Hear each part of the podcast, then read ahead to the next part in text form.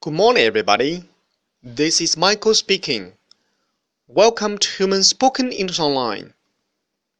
各位早安，我是 Michael 老师，欢迎来到乐成红线上口语团 A 组，Day two hundred and twenty-seven. Here we go.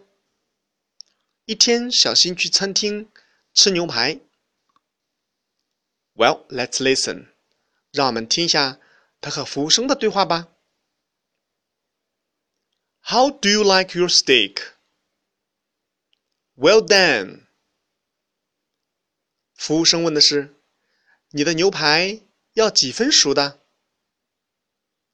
牛排 steak，steak。OK，小新的回答是：Well done，全熟的。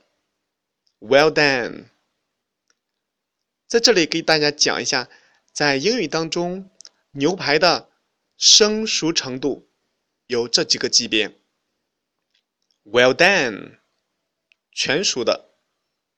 ；well done，medium well，medium well，八分熟。；medium，medium，五分熟。；medium rare。Medium rare，medium rare，三分熟。Rare。